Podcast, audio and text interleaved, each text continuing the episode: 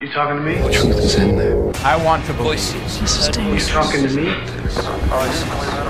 Voices. Voices. President Kennedy died Conspiracy at theory. 1 p.m. Well, I'm the only one here. Já se percebeu que o tema teoria da conspiração, só por si, poderia ser tema de conversa durante muitos e bons anos. Há teorias para todos os gostos, credos, religiões e opções políticas. Algumas delas são verdadeiramente inacreditáveis, outras dão muito que pensar e outras ainda, que por serem muito perigosas, deveriam ser encaradas com preocupação.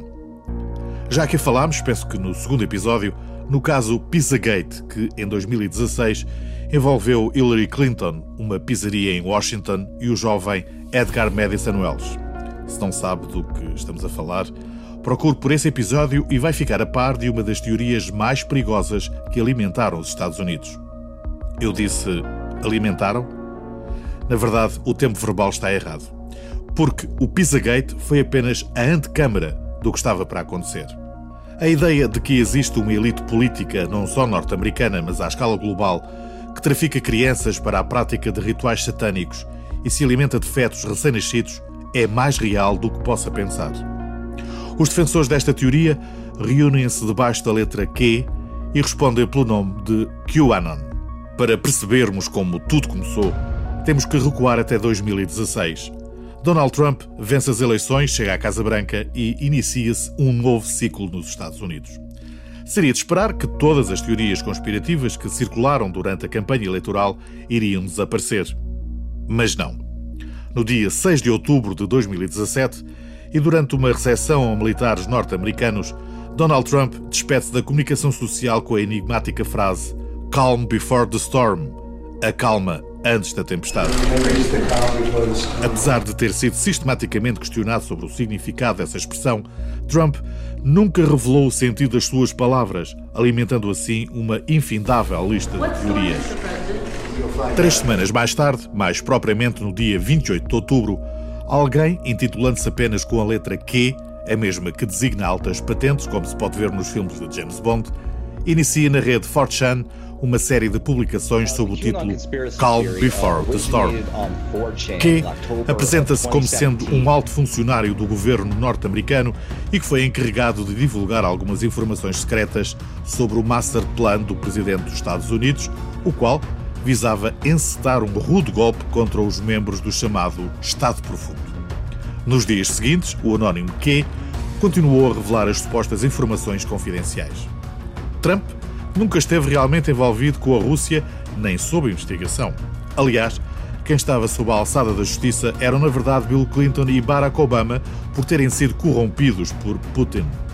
Os dois eram acusados de pertencerem a uma rede satânica que traficava e matava crianças, e foi Donald Trump, enquanto ainda era apenas candidato presidencial, que, percebendo isso tudo, decidiu chamar a si a difícil tarefa de libertar o mundo desses tiranos diabólicos. Alerta-se para o estado de sítio iminente, que tudo faz parte de um vasto plano e que os cidadãos devem estar preparados para a tempestade que se aproxima. Que termina a sua publicação de forma dramática com o texto Porque Deus amou o mundo de tal maneira que deu o seu Filho unigênito para que todo aquele que nele crê não pereça, mas tenha a vida eterna. O amor é paciente, o amor é gentil. Deus abençoe os meus compatriotas americanos. Apesar do tal Armageddon nunca se ter concretizado, o facto é que durante o mês seguinte, a tal tempestade espalhou-se das profundezas do 4chan e 8chan para o Reddit, YouTube e Twitter, onde encontrou centenas de milhares de utilizadores ávidos por encontrar respostas às suas inquietações. Produzem-se vídeos explicativos que em pouco mais de 24 horas atingem 200 mil visualizações e a hashtag QAnon torna-se o mais popular nos Estados Unidos. A tática usada era muito apelativa. Os posts originais eram publicados em forma de enigma na rede 4chan e só depois é que eram traduzidos ou decifrados no Reddit, no Twitter e no YouTube. O conteúdo é quase sempre o mesmo. Anuncia-se a grande tempestade. Aquela que vai varrer da face da terra os adoradores de Satanás e os pedófilos. Identificam-se nomes.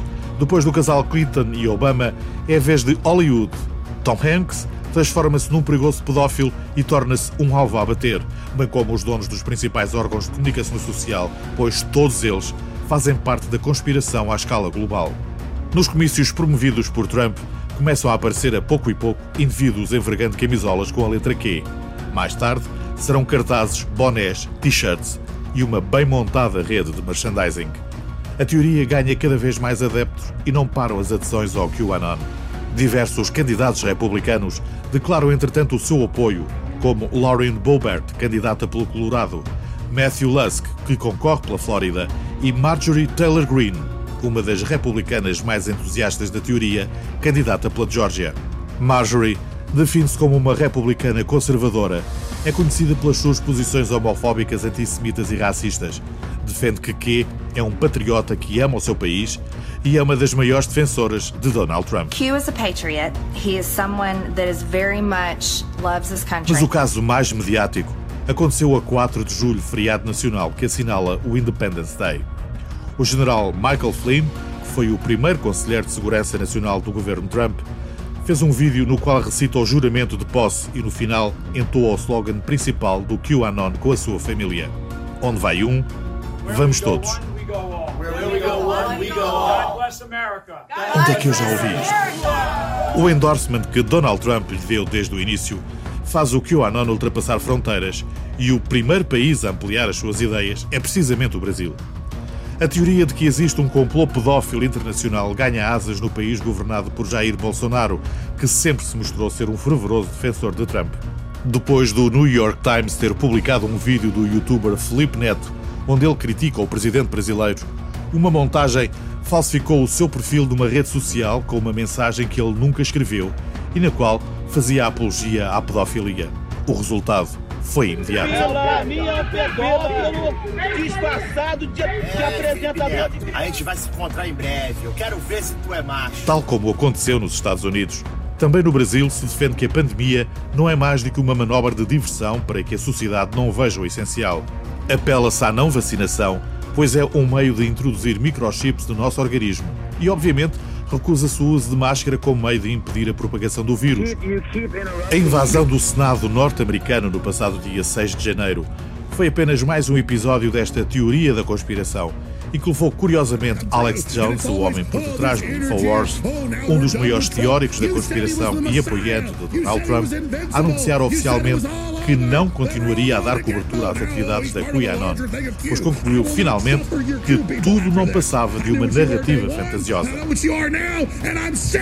Seja como for, a conspiração dos QAnon já não é apenas um exclusivo dos americanos. Existem ramificações um pouco por todo o lado. Na Europa, serão cerca de 120 mil as pessoas associadas ao movimento. A quando das manifestações que ocorreram na Alemanha contra as restrições impostas pelo governo para fazer face ao surto do novo coronavírus, foram identificados vários cartazes com teorias QAnon, não só em diversas cidades alemãs, mas também em Londres e Paris. Em Portugal, o SIS, Serviço de Informações de Segurança, e a Unidade de Contra-Terrorismo da Polícia Judiciária estão a monitorizar a atividade do movimento no nosso país.